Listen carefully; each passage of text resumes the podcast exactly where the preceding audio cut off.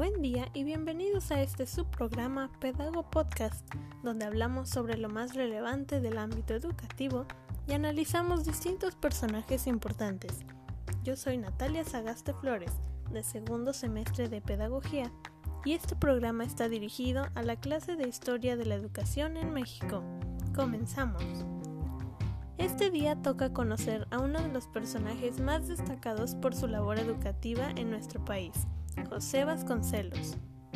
José María Albino Vasconcelos Calderón nació el 27 de febrero de 1882 en Oaxaca como el segundo de los nueve hijos que procrearon Carmen Calderón Conde e Ignacio Vasconcelos Varela realizó su educación en escuelas ubicadas en la frontera México-Estados Unidos, en el Instituto Científico de Toluca, el Instituto Campechano, la Escuela Nacional Preparatoria, actualmente parte de la UNAM, y posteriormente en la Escuela Nacional de Jurisprudencia, donde obtuvo el título de licenciado en Derecho en 1907.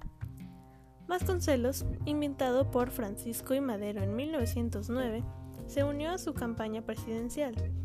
Gracias a su dominio del inglés, representó al entonces Club Antireeleccionista ante el gobierno de Estados Unidos. Fue exiliado allí tras producirse el golpe de Estado de Victoriano Huerta y Félix Díaz, y una segunda vez por discrepancias políticas con Venustiano Carranza. Tras la muerte de este, el presidente interino Adolfo de la Huerta le encargó a Vasconcelos el Departamento Universitario y de Bellas Artes, cargo que incluía la Rectoría de la Universidad Nacional de México. Las ideas educativas que lo caracterizaron fueron la formación integral del individuo, el placer desinteresado del alumno por la educación, la especialización técnica en las escuelas y el desarrollo espiritual del ser humano. Después de la Revolución Mexicana, la restauración de México para Vasconcelos solo se podría lograr por medio de la educación y la acción social. Por lo tanto, creó la Dirección General de Educación Técnica el 1 de marzo de 1921. Vasconcelos realizó campañas para la alfabetización, conocidas como Cruzadas Vasconcelistas, propuso programas educativos y fue parte crucial en la creación de la Secretaría de Educación Pública el 25 de septiembre de 1921. Contaba con los siguientes departamentos: escolar, bibliotecas y bellas artes, de educación indígena y de alfabetización.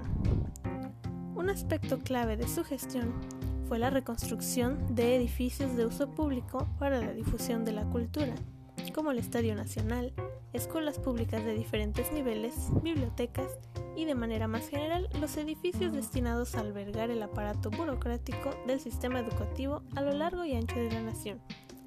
En la campaña de José Vasconcelos como presidente de México, acaece el asesinato de líderes vasconcelistas emprendido por diputados y asesinos de paga disfrazados de policías.